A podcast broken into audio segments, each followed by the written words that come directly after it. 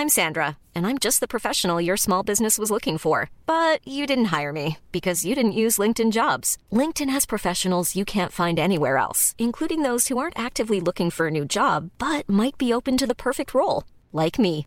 In a given month, over 70% of LinkedIn users don't visit other leading job sites. So if you're not looking on LinkedIn, you'll miss out on great candidates like Sandra. Start hiring professionals like a professional. Post your free job on linkedin.com/people today. Want truly hydrated skin? Medocia's Body Care Breakthrough Hyaluronic Body Serum. It's clinically proven to increase hydration by 161%. It's lightweight, fast absorbing, and delivers 24 hours of hydration for silky smooth skin without any sticky afterfeel.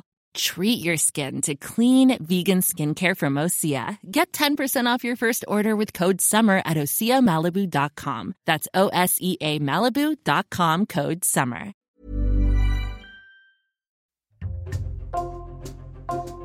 Bonjour, c'est Jules Lavie pour Code Source, le podcast d'actualité du Parisien. Le mercredi 17 mai, l'ancien président de la République, Nicolas Sarkozy, a été condamné en appel à un an de prison ferme, trois ans de prison dont deux avec sursis, pour corruption et trafic d'influence, décision de la Cour d'appel de Paris dans l'affaire dite des écoutes téléphoniques. Nicolas Sarkozy était censé purger sa peine avec un bracelet électronique, mais il a décidé, comme ses deux coprévenus, de se pourvoir en cassation, ce qui suspend la condamnation. Si vous avez oublié les détails de l'affaire des écoutes, autrement appelée l'affaire Paul Bismuth, nous republions aujourd'hui les deux codes sources que nous avions consacrés à ce dossier en décembre 2020. Un épisode double donc, deux fois plus long que d'habitude, actualisé à la fin, raconté par Timothée Boutry, journaliste au service police-justice du Parisien.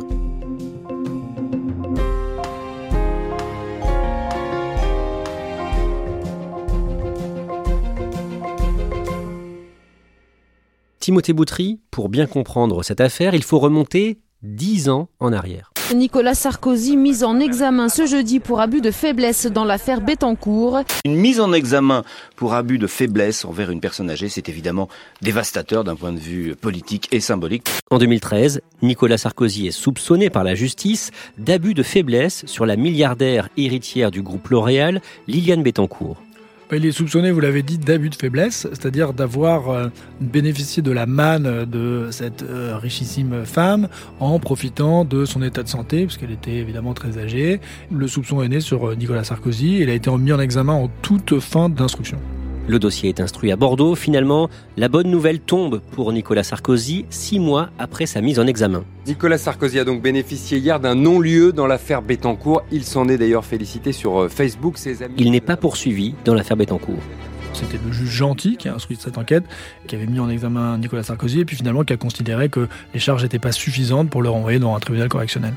Mais dans le cadre de cette enquête, les agendas présidentiels de Nicolas Sarkozy ont été saisis, et ça ne plaît pas du tout à l'ancien président. Pourquoi? Que peut faire la justice avec ces documents? En fait, il a peur que ces agendas soient utilisés par euh, d'autres juges d'instruction qui enquêtent sur d'autres affaires, et il pense notamment à l'affaire euh, de l'arbitrage tapis. Parce que ces agendas, ça peut prouver les rendez-vous, c'est ça, les gens qu'on a reçus à l'Élysée Oui, c'est ça, en fait, c'est bah, un agenda, et euh, bon, celui du président de la République, évidemment, il est très rempli et plus sensible, et potentiellement, il peut receler des rendez-vous dont il ne voudrait pas qu'on ait la connaissance, quoi. Pour lui, c'est très important. Nicolas Sarkozy va lancer une demande pour annuler cette saisie auprès de la Cour de cassation. C'est quoi la Cour de cassation? Alors, en fait, c'est la plus haute juridiction française euh, en droit pénal, en fait. C'est l'arbitre du droit. Pour comprendre le, processus, il y a eu cette saisie qui a été contestée mais qui a été validée par euh, la Cour d'appel de Bordeaux, puisque l'affaire Bettencourt était instruite à Bordeaux. Et donc, si on veut contester une décision de la Cour d'appel, il faut saisir la Cour de cassation. Et l'idée, c'est de dire ces agendas sont ceux du président, et donc ils sont eux aussi soumis à l'immunité présidentielle, et donc la justice n'a pas à en avoir connaissance. À partir de là, Nicolas Sarkozy est préoccupé et il veut à tout prix savoir quelle sera la décision de la Cour de cassation. Et il va beaucoup en parler au téléphone avec son avocat, Thierry Herzog. Thierry Herzog, euh, c'est son frère. C'est comme ça qu'il le présente. Ils ont euh, prêté serment euh, la même année. ils ont commencé dans l'avocature au même moment. Et ils sont devenus potes, quoi. vraiment, c'est des potes. Ils dînent ensemble. Ils connaissent leurs familles respectives. C'est vraiment des gens très très proches. Ils se parlent quasiment tous les jours. Et donc la grosse question, euh, quand ils se parlent au téléphone à ce moment-là, c'est de savoir ce que va faire la Cour de cassation. Oui, ça fait partie de leur sujet de discussion. Alors euh, la défense dit, euh, si on prend la totalité des échanges entre eux, c'est pas du tout la majorité. Mais le fait est que c'est une vraie préoccupation pour eux à ce moment-là. Et Nicolas Sarkozy dit, bah oui, moi j'ai envie de gagner, j'ai toujours envie de gagner, donc c'est normal, ça m'intéresse, donc je pose des questions sur la procédure en cours. Ce que Nicolas Sarkozy ne sait pas, Timothée Boutry, c'est qu'à ce moment-là, il est sur écoute. Alors là, il faut parler d'une autre affaire, euh, l'affaire du euh, financement euh, supposé libyen de sa campagne de 2007. Il y a une information judiciaire qui est ouverte depuis longtemps, qui est menée par, à l'époque par le juge Serge Tourner et qui a décidé de placer sur écoute l'ancien président. Thierry Herzog est lui aussi sur écoute et le vendredi 10 janvier 2014, les enquêteurs font une demande pour renouveler ces interceptions.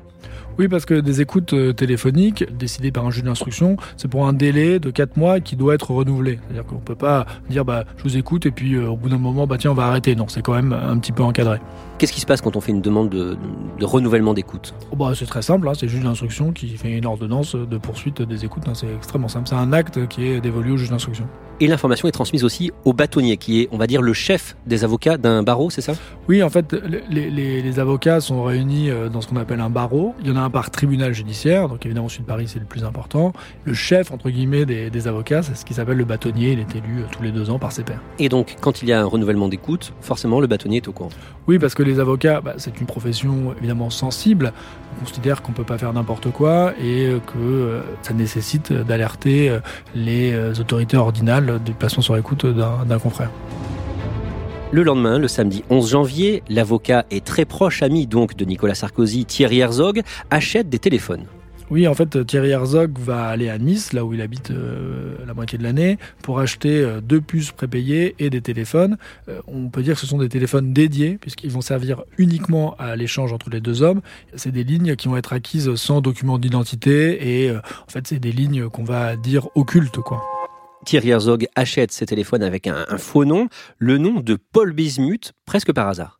Oui, alors en fait, euh, c'est parce qu'il a reçu la veille, je crois, un mail de trombi.com, qui est euh, un site euh, qui vous rappelle à vos jeunes années de photos de classe. Et Paul Bismuth, c'était un de ses condisciples. Et donc voilà, il a dû penser à ce nom-là. Il a donné une identité qui était fausse, hein, parce que bon, le but c'était d'avoir des téléphones cachés. Et comme il avait vu ce nom-là sur sa boîte mail, il a pensé à lui. Donc voilà, c'était les, les fameuses lignes Bismuth. Les deux hommes échangent sur leur ligne Bismuth le samedi 1er février. Oui, par exemple, Nicolas Sarkozy dit à, Thierry Herzog réponds sur ton téléphone qu'on ait l'impression d'avoir une conversation. Voilà, il lui dit on, va se rappeler sur le téléphone normal dans 10 minutes. Donc on, a l'impression qu'ils vont essayer de blanchir leur conversation sur la ligne qui est écoutée. Du coup, la justice soupçonne l'existence d'une taupe qui les aurait informés de leur placement sur écoute.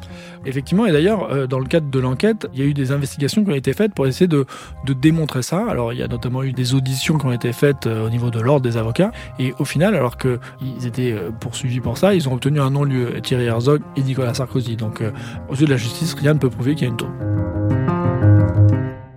En tout cas, à partir de ce moment-là, les deux hommes vont surtout échanger sur la ligne Paul Bismuth. Et le mercredi 5 février, l'avocat Thierry Herzog évoque un éventuel service à rendre au magistrat de la Cour de cassation, Gilbert Azibert. Oui, alors déjà, il faut expliquer qui est Gilbert Azibert. C'est un haut magistrat qui est euh, premier avocat général à la Cour de cassation, mais il est affecté à une chambre civile, c'est-à-dire qu'il n'est pas directement concerné par le pourvoi dans, dans l'affaire Bettencourt, mais c'est un homme très introduit qui a 40 ans de, de, carrière dans la magistrature, et on se rend compte qu'il est beaucoup question de ce Gilbert dans les conversations entre Thierry Herzog et Nicolas Sarkozy. Et ce 5 février, par exemple, Thierry Herzog évoque le souhait que Gilbert Azibert puisse obtenir un poste prestigieux sur la dans la principauté. Thierry Herzog dit euh, il m'a parlé d'un truc sur Monaco, il mérite ce coup de pouce. Je lui ai dit avec tout ce que tu as fait, tu mérites. Sarkozy dit bah oui, appelle-le, dis-lui que je m'en occuperai. Voilà, donc en fait, c'est tout le cœur de cette affaire Bismuth, de cette affaire des écoutes. L'idée, c'est que Gilbert Azibert aurait servi de tête chercheuse, de poisson pilote, d'agent traitant pour euh, Nicolas Sarkozy et Thierry Herzog à l'intérieur de la Cour de cassation où se joue le, pourvoi Bettencourt et que en échange de ses services, euh, Nicolas Sarkozy lui aurait donné un coup de pouce pour l'obtention d'un poste à Monaco. Et ce que veulent les deux hommes toujours, c'est récupérer les agendas présidentiels?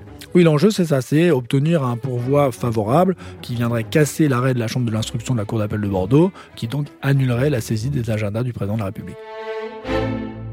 Nicolas Sarkozy se rend à Monaco deux semaines plus tard pour quelques jours pour une visite euh, privée. Et le mardi 25 février de Monaco, il appelle Thierry Herzog sur la ligne Bismuth. Alors il lui dit euh, ah bah, Je voulais te dire, pour que tu puisses le dire à Gilbert Azibert, que j'ai rendez-vous à midi avec Michel Roger, le ministre d'État à Monaco. Dis-lui que je ferai la démarche, je t'appellerai pour dire ce qu'il en est. Le lendemain, le ton change entre eux sur leur portable officiel, puis sur la ligne Bismuth les policiers qui écoutent Nicolas Sarkozy et Thierry Herzog constatent qu'il y a un brusque changement de ton dans leur conversation, notamment par rapport à cette intervention euh, alléguée à Monaco, et que finalement Nicolas Sarkozy dit euh, en fait, euh, j'ai pas fait l'intervention, je le sentais pas, je, je le connais pas si bien que ça, Gilbert Azibert, donc bon bah tu lui diras que finalement j'ai rien fait quoi. Et ça sur les deux lignes? Oui, ça se passe sur les deux lignes en fait. Après ces échanges, les enquêteurs ont la conviction qu'une top a prévenu les deux hommes que leur ligne bismuth est aussi sur écoute voilà, ils se disent c'est pas possible, ce changement de ton c'est trop brutal, c'est pas normal. Pour les enquêteurs, ils ont été avertis que la ligne bismuth était également euh, cramée, et donc, euh, bah voilà, ils racontent euh, des histoires en disant, bah non non, je l'ai pas senti, finalement je l'ai pas fait. Tu lui diras, bon d'accord, ok, je comprends. Enfin voilà, aux yeux de l'accusation, c'est une mise en scène. Et là, une enquête préliminaire est ouverte pour essayer de trouver cet éventuel top. L'existence de cette enquête préliminaire, on va l'apprendre beaucoup plus tard, à la faveur d'un article du Point.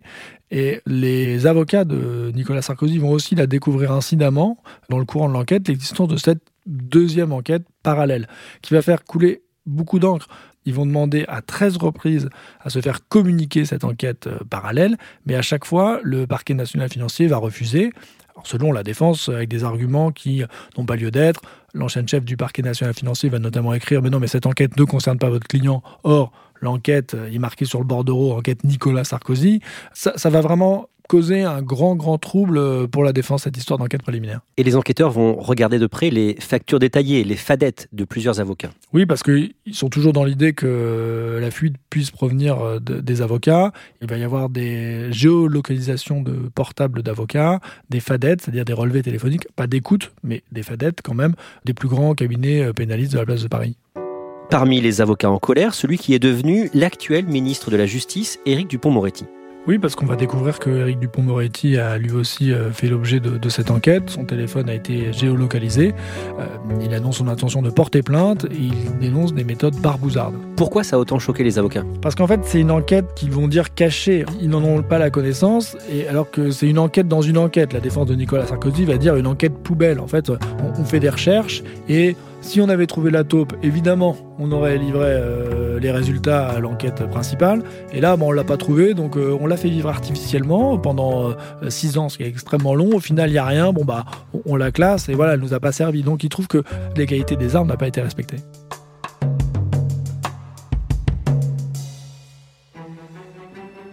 On en revient au mois de février 2014, le jeudi 27 février, deux jours après euh, l'appel téléphonique passé euh, de Monaco par Nicolas Sarkozy à Thierry Herzog, Gilbert Azibert, qui lui aussi est sur écoute mais qui ne le sait pas, évoque les agendas présidentiels avec un autre magistrat de la Cour de cassation. Oui, il en parle avec son collègue Patrick Sassou, qui est euh, lui euh, affecté à la chambre criminelle, et il lui demande euh, des renseignements sur ce qu'il en pense, sur la date du délibéré, est-ce que ça va être confirmé ou pas. Donc on voit qu'il s'intéresse toujours au pourvoi. Quelques jours plus tard, début mars, Thierry Herzog, l'avocat de Nicolas Sarkozy, parle au téléphone avec ce magistrat, Gilbert Azibert, et là, l'avocat, lui non plus, ne sait pas que Gilbert Azibert est sur écoute. Qu'est-ce qu'il lui dit? C'est une des écoutes les plus intéressantes de cette affaire. Thierry Herzog dit à Gilbert Azibert Bon, bah en fait, euh, l'intervention à Monaco, elle a été faite par Nicolas Sarkozy alors que quelques jours plus tôt, ils disaient non, non, je ne l'ai pas fait euh, sur leur téléphone, sur écoute. Et donc Gilbert Aziberdia, bah, c'est sympa, euh, et il dit, mais par contre, euh, on a été obligé de dire des choses au téléphone, bah, je t'expliquerai quoi. Sous-entendu, bon, bah, sur les écoutes officielles, on a dit qu'on l'a pas fait, alors qu'en fait, on l'a fait, voilà. Donc c'est une écoute qui pourrait traduire la duplicité, en fait, de, de Thierry Herzog et Nicolas Sarkozy.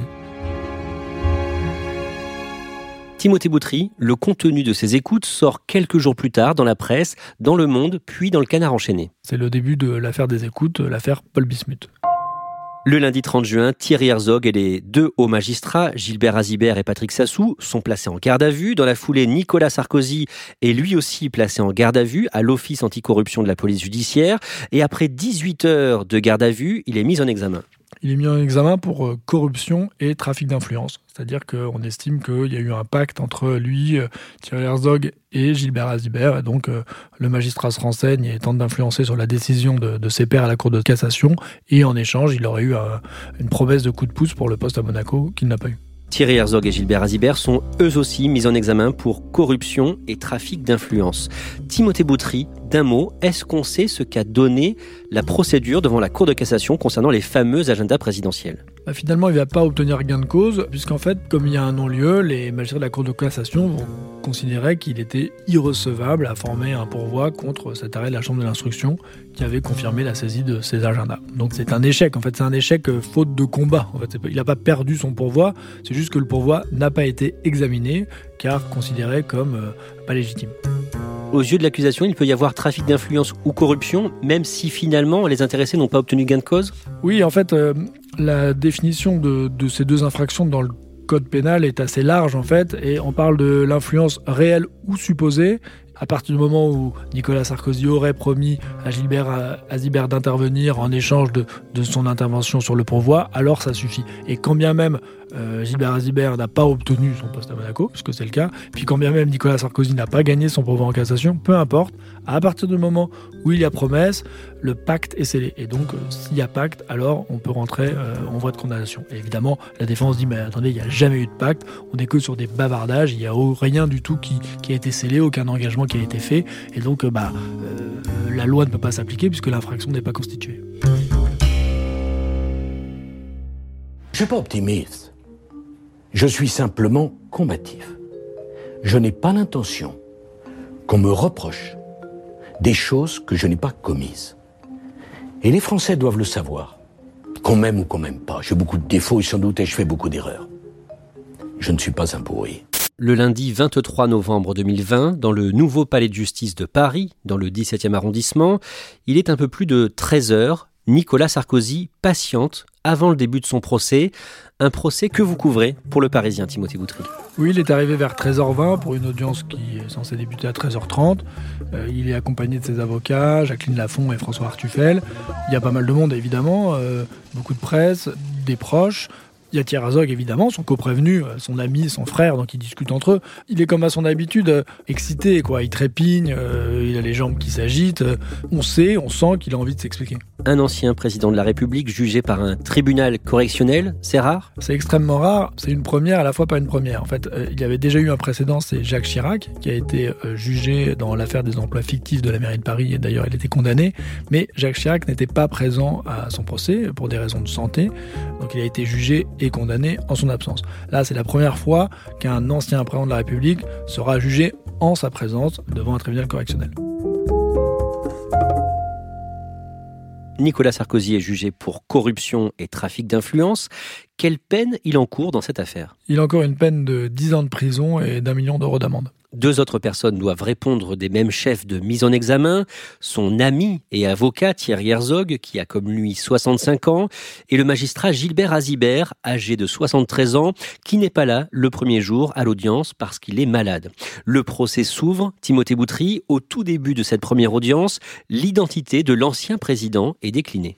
Oui, c'est un petit échange marrant, puisque la présidente dit donc Nicolas Sarkozy de Najib Bokcha, qui est le nom complet de l'ancien président de la République. Nicolas Sarkozy dit bah Sarkozy, ça suffit. Hein. Et la présidente dit oui, non, mais pour le casier judiciaire, on a besoin euh, de l'identité complète. Et il dit euh, jusqu'à présent, j'ai pas eu besoin de m'en servir. À peine ouvert, le procès de Nicolas Sarkozy est provisoirement suspendu. Les avocats de Gilbert Azibert demandent un report du procès pour raison de santé. Après une expertise médicale, cette demande sera rejetée le jeudi et c'est finalement le lundi 30 novembre que le procès débute réellement. Ce jour-là, Timothée Boutry, l'avocate de Nicolas Sarkozy, Jacqueline Lafont, dénonce la façon dont l'enquête a été menée. Oui, en fait, les débats proprement parler vont pas commencer à ce moment-là, puisque euh, la défense va prendre la journée pour contester la manière dont l'enquête a été menée, à la fois les écoutes téléphoniques et leur retranscription, en indiquant ce sont des écoutes entre un avocat et son client, c'est sacré, vous ne pouviez pas les retranscrire, et aussi en pilonnant cette enquête préliminaire euh, cachée, dont ils n'ont eu que tardivement la communication, en indiquant que voilà, il n'y a pas eu d'égalité des armes et que on peut pas juger dans ces conditions-là, qu'on leur a menti, et donc que cette procédure est totalement viciée. Et elle demande carrément la nullité de l'ensemble de la procédure. Oui, ça s'appelle des conclusions de nullité. En fait, ça, veut dire, voilà, je vous demande de considérer que ça ne pouvait pas figurer dans le dossier et donc, euh, en gros, de torpiller l'enquête et donc euh, le cœur même du procès.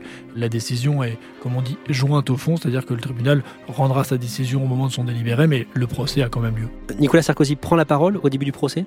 Oui, une très brève déclaration, puisqu'on lui résume les faits pour lesquels il est, poursuivi, et il dit, euh, voilà, je sais que c'est formel cette présentation, mais sachez que je conteste tous les faits qui me sont reprochés, et il parle d'une infamie.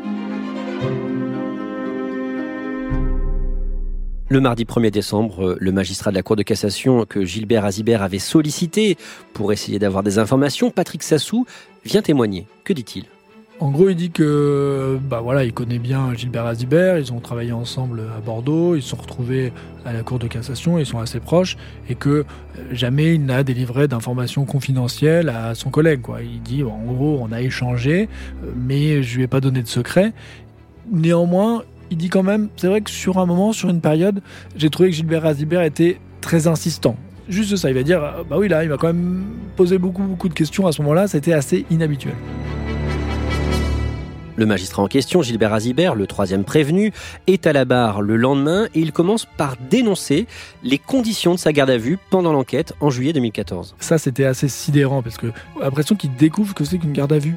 Des, gens qui viennent chez lui à 6 heures, euh, le transport en voiture à Paris, et puis surtout il dit bah voilà, euh, le matin j'ai pas pu prendre de douche parce qu'on m'a dit c'était la veille, puis il dit bah ah bah j'ai compris euh, pourquoi les gens qu'on nous présentait, bah ils arrivaient mal rasés et froissés. C'est assez sidérant et c'est même très inquiétant de se rendre compte qu'un magistrat qui a eu une telle carrière puisse découvrir à quel point la garde à vue est une violence symbolique. Qu'est-ce qu'il répond sur le fait qu'il s'est intéressé de très près à cette affaire des agendas présidentiels au sein de la Cour de cassation? En fait, il va dire que c'est un passionné de procédure pénale, ce qui est vrai, ce que tout le monde dit, et qu'en gros, c'est le point de droit qui le passionnait, la saisie de ses agendas, est-ce que c'est du ressort du mandat présidentiel ou non, est-ce qu'on est recevable ou non, et donc lui, toute son idée, c'est de dire, bah voilà, moi, ça me passionne, Thierry Herzog, c'est mon ami, ça le passionne, on parle de procédure pénale, et en gros, c'est juste un intérêt euh, intellectuel, et pas du tout un intérêt euh, matériel euh, en échange d'une quelconque rétribution. Non, non, non, c'est purement un intérêt juridique. Justement, que dit-il sur le poste à Monaco qu'il aurait convoité? Bah, il dit qu'il ne le convoitait plus et que si à un moment donné il avait eu euh, éventuellement l'idée d'aller finir sa carrière là-bas, il, dit qu'il a eu un gros paiement de santé, qu'à partir de ce moment-là, il ne sollicitait plus ce fameux poste. Le jeudi 3 décembre, l'un des prévenus, l'avocat Thierry Herzog, est à la barre pour se défendre. Comment est-ce qu'il explique le fait d'avoir acheté deux portables, les fameux portables de la ligne Bismuth? Il dit que le but est euh, d'empêcher que ces conversations avec euh, l'ancien président soient écoutées par des officines. Il dit voilà, euh, j'ai pas confiance, il y a eu un poste à responsabilité, on n'est pas à l'abri des coups de barbouzarde et donc c'est pour ça qu'on parle sur ces lignes dédiées. Et d'ailleurs, déjà en 2012, j'avais acheté une ligne téléphonique dédiée pour parler avec Nicolas Sarkozy. Donc ça n'a rien à voir, dit-il, avec les écoutes dans l'affaire libyenne et que même avant, on avait ce système entre lui et moi. Lui demande s'il était au courant que la ligne officielle était sur écoute ah, Évidemment non, il va dire que pas du tout, euh, qu'ils n'ont pas été informés. Euh, d'ailleurs, ils vont dire qu'il y a eu un non-lieu, même si pour les juges d'instruction, il y a un doute, puisque euh, dans les conversations, ils parlent des juges qui écoutent ou ces messieurs qui nous écoutent, mais eux disent non, non, pas du tout, c'est absolument pas ça dont il est question. Pour lui, les enquêteurs n'avaient pas à écouter ces conversations téléphoniques avec Nicolas Sarkozy. Disons que pour lui, il n'est pas question de répondre du contenu de cet échange devant un tribunal, parce qu'il considère que le tribunal ne devrait pas avoir en sa possession ces écoutes. La Cour de cassation a validé ces écoutes.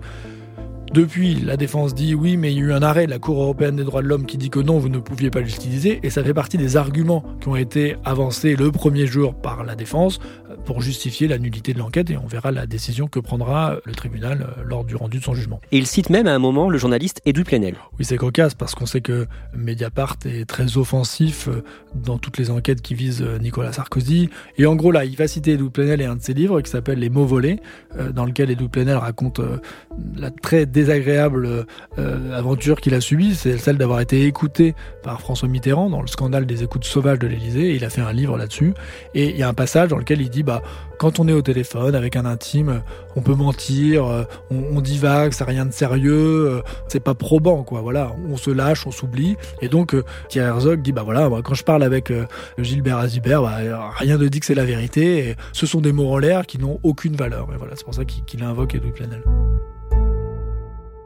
Le lundi 7 décembre, à la demande du parquet national financier qui avait supervisé cette instruction, plusieurs enregistrements des écoutes doivent être diffusés à l'audience.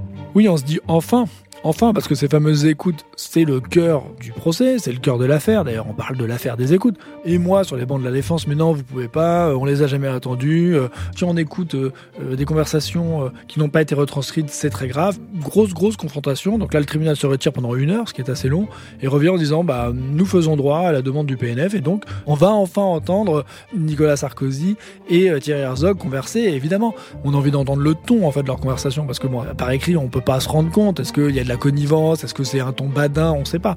On va enfin les entendre.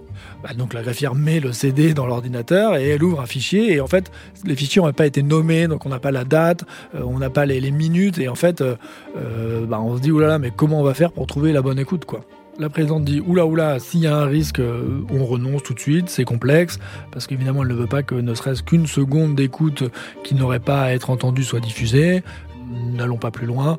Bon, évidemment, déception pour nous, hein, les observateurs, parce qu'on voulait évidemment entendre euh, ces conversations dont il a été question pendant tout le procès. Le reste de l'après-midi est consacré à l'audition de Nicolas Sarkozy. Il clame son innocence. Nicolas Sarkozy qui a rappelé que c'était un avocat avant même d'être un politique. Il a regardé droit dans les yeux à la présidente du tribunal en lui disant je veux être lavé de cette infamie, c'est mon honneur, ma famille qu'on a bafoué. en gros, il explique que bah, ces conversations, c'était du bavardage, qu'il était à 100 milliards de lieux de penser qu'il faisait quelque chose de mal en discutant de ce pourvoi avec euh, Thierry Herzog, en parlant de Gilbert Azibert. Il dit non, mais là, vraiment pas du tout. Euh, je discute avec mon ami, euh, ça vaut pas grand-chose. Alors bien sûr, oui, bah oui, je me renseigne sur cette procédure de la Cour de cassation, mais oui, c'est vrai, bah j'ai envie de gagner, j'ai envie d'avoir le résultat. Moi, je suis comme ça. À l'époque, faut voir, j'ai eu l'affaire Bettencourt. Euh, il y a l'histoire de la Libye. Euh, c'est compliqué pour moi. Si enfin je peux avoir des bonnes nouvelles, euh, tant mieux. Donc mon avocat, il me dit des choses, mais en fait il est là pour me rassurer. On n'a pas du tout voulu chercher à influencer quoi que ce soit. On n'a pas été destinataire d'informations privilégiées. Voilà, en gros, c'est vraiment le sens de sa défense. Qu'est-ce qu'il dit de son séjour à Monaco? Est-ce qu'il reconnaît avoir demandé une faveur pour Gilbert Azibert? Alors il dit qu'il l'a pas fait. Alors déjà, il explique que ce séjour à Monaco était prévu avant, que c'était un séjour privé euh, dans un hôtel monégasque euh, où il est allé avec son épouse Carla Bruni et leur fille Julia. Et que, bah, comme il était à Monaco, Thierry Herzog lui dit En fait, euh, t'as pensé au truc pour Gilbert, là, le poste, et que c'est ça qui fait qu'ils en ont parlé, que s'il avait été en vacances à Marrakech ou à Evian, bah, du coup, ça serait même pas venu la conversation.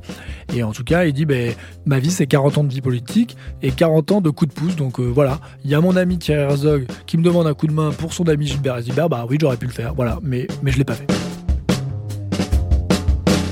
Le mardi soir, Timothée Boutry, les deux représentants du parquet national financier, du PNF, prononcent donc leur réquisitoire.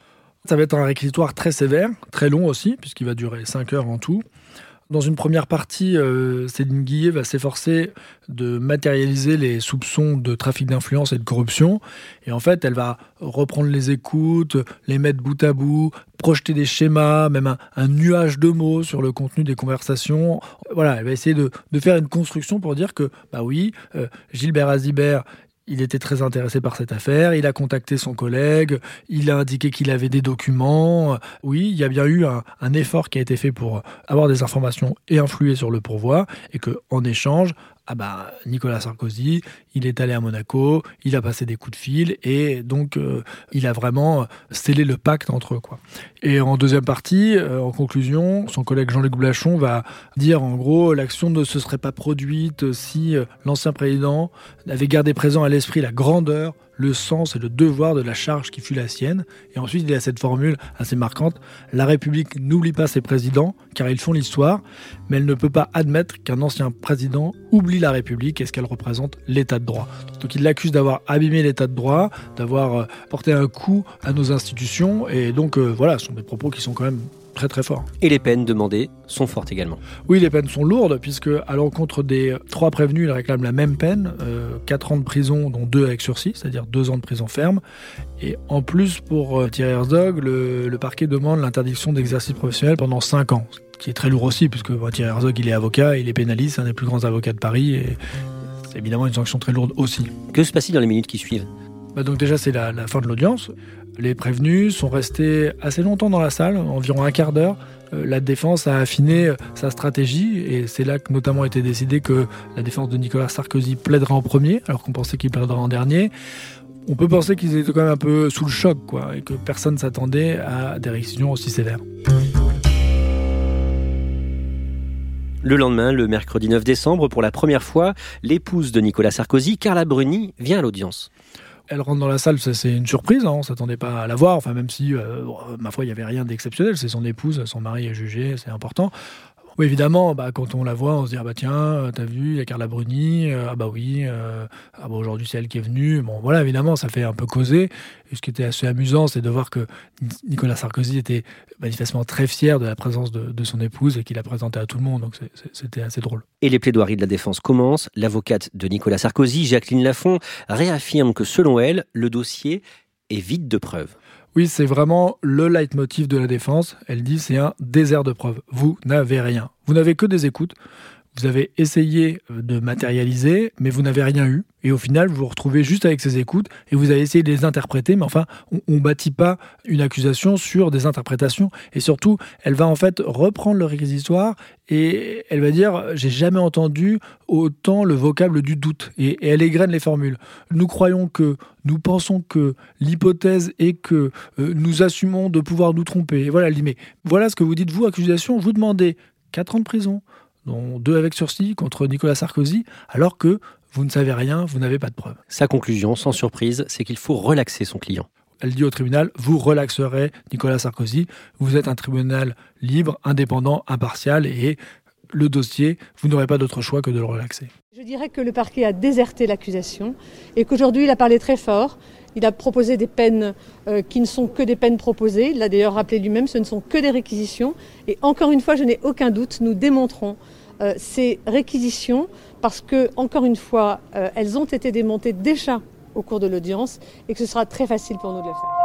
Le procès se termine le lendemain, le jeudi 10, avec les plaidoiries des avocats de Thierry Herzog et Gilbert Azibert. Et oui, là, on va avoir deux styles très différents. Euh, D'abord, Dominique Allegrini, l'avocat Gilbert Azibert, avocat marseillais, et qui va en fait multiplier les, les, formules drôles, les punchlines.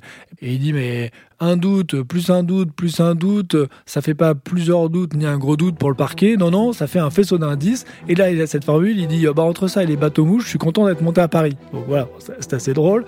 Il parle de Frankenstein judiciaire pour euh, pilonner l'accusation. La, et ensuite, bah, ça va être euh, l'avocat de Thierry Herzog qui va prendre la parole, Hervé Temim, qui est un des plus grands avocats parisiens, qui va surtout attaquer les écoutes téléphoniques en disant non, vous n'aviez pas à retranscrire les écoutes entre un avocat et ses clients, c'est sacré, ça c'est revenu à chaque fois, mais là il l'a redéveloppé, et il va encore dire, c'est le vide sidéral des preuves, vous n'avez aucune preuve. Timothée Boutry, les avocats des trois prévenus, vous les avez trouvés convaincants? En tout cas, ils ont mouillé la chemise. Après, euh, c'est normal, c'est quand même un des procès les plus médiatiques de l'année, c'est l'ancien président de la République. Ah, c'est quand même logique qu'ils se défendent et euh, qu'ils se défendent bien, ma foi. On a euh, deux visions euh, totalement opposées hein, entre un parquet qui est très ferme, qui est moralisateur, qui considère qu'on a vraiment euh, touché au pacte républicain et qui va donc demander des peines très fortes. Et de l'autre côté, on a une défense qui va dire que le parquet s'est fourvoyé, que le parquet n'a pas respecté les droits de la défense, a utilisé des méthodes hors normes, dérogatoires. Tout ça pour un dossier qui est totalement vide. Donc on a un bloc contre un bloc. La décision est mise en délibéré et le 1er mars 2021, le jugement du tribunal correctionnel de Paris tombe. Les trois prévenus, dont l'ancien président Nicolas Sarkozy, sont reconnus coupables de corruption et trafic d'influence. Ils sont condamnés tous les trois à trois ans de prison, dont deux avec sursis. Les trois hommes font appel et ils sont rejugés du 5 au 16 décembre par la Cour d'appel de Paris. Timothée Boutry, comment se défend Nicolas Sarkozy pendant ce second procès? Il tient la même ligne de défense qu'en première instance, à savoir que dès le premier jour, il affirme je n'ai corrompu personne, je suis ici pour euh, laver mon honneur. Euh, voilà, il parle d'accusations indignes, d'un dossier sans preuve, et euh, c'est ce qu'il va continuer à marteler tout au long de cette audience en appel. La décision de la Cour d'appel est dévoilée le mercredi 17 mai. Nicolas Sarkozy, son avocat et ami Thierry Herzog et l'ancien haut magistrat Gilbert Azibert sont tous les trois condamnés à la même peine qu'en première instance, trois ans de prison dont deux avec sursis. Timothée Boutry, vous êtes au Palais de justice de Paris. Que dit l'arrêt de la Cour d'appel? L'arrêt est très sévère. Il est question d'une affaire euh, particulièrement grave, une affaire qui est de nature à saper la confiance que les citoyens peuvent avoir en la justice, puisque euh, il est dit que ça peut instiller le doute sur la manière dont euh, les décisions judiciaires sont rendues, puisque il est question d'un justiciable, Nicolas Sarkozy, qui, avec l'aide de son avocat, essayait d'obtenir des informations sur une décision en cours par l'entremise d'un haut magistrat, et que donc chacun a violé la loi. C'est particulièrement grave et c'est souligné à plusieurs reprises. Nicolas Sarkozy est sur place pour euh, découvrir la décision de justice. Comment est-ce qu'il réagit? Nicolas Sarkozy reste euh, assez stoïque, euh, assis sur sa chaise au premier rang. On voit qu'il hoche la tête. Il est très vite rejoint par ses avocats, ses conseillers, qui font bloc autour de lui, ainsi que les, autres avocats du dossier. Et pendant plusieurs minutes, il est question sans doute de, définir la riposte médiatique dans un premier temps de ses avocats. Le droit triomphera, je pense, parce que ce dossier ne manque pas de questions de droit. Cette décision-là me semble stupéfiante. Et judiciaire ensuite, puisque très vite la décision va être prise de former un pourvoi en cassation. Nous allons poursuivre devant la Cour de cassation. Nous irons jusqu'au bout du chemin judiciaire s'il le faut. Ce combat-là, qui est un combat juste, face à une décision particulièrement inique et injuste pourvoi en cassation, c'est-à-dire donc que cette peine est suspendue par cette nouvelle procédure. Oui, exactement. La peine est suspendue. Donc, euh, la Cour avait indiqué que euh, la peine de prison ferme, soit un an, euh, serait directement aménagée par le port d'un bracelet électronique. Donc, Nicolas Sarkozy n'ira pas dans le bureau du juge d'application des peines immédiatement, ni ses coprévenus, puisque en matière pénale, le pourvoi est suspensif. À souligner que Nicolas Sarkozy a aussi été condamné à la privation de ses droits civil et civique, c'est-à-dire qu'il perd euh, son droit de vote et son éligibilité. Alors évidemment, il n'a plus beaucoup d'avenir politique, Nicolas Sarkozy, mais enfin, symboliquement, c'est quand même pas rien. Et symboliquement aussi, euh, son avocat Thierry Herzog se voit frapper d'une interdiction d'exercice de 3 ans, ce qui est, euh, pour ce pénaliste réputé, une quasi-mort professionnelle. Mais là encore, toutes ces décisions sont suspendues dans l'attente de l'examen du pourvoi en cassation.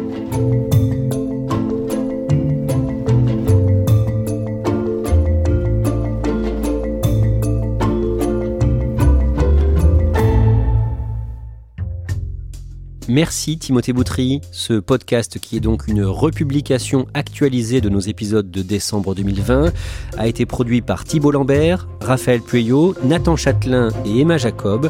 Réalisation Alexandre Ferreira et Julien Moncouquiol. Code Source est le podcast quotidien d'actualité du Parisien. Vous pouvez nous suivre sur Twitter, at Code Source, ou nous écrire directement code source at leparisien.fr.